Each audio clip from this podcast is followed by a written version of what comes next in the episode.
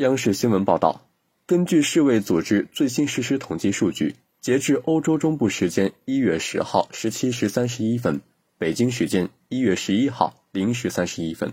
全球累计新冠肺炎确诊病例三亿零五百九十一万四千六百零一例累计死亡病例五百四十八万六千三百零四例。感谢收听羊城晚报广东头条我是主播张诗杰。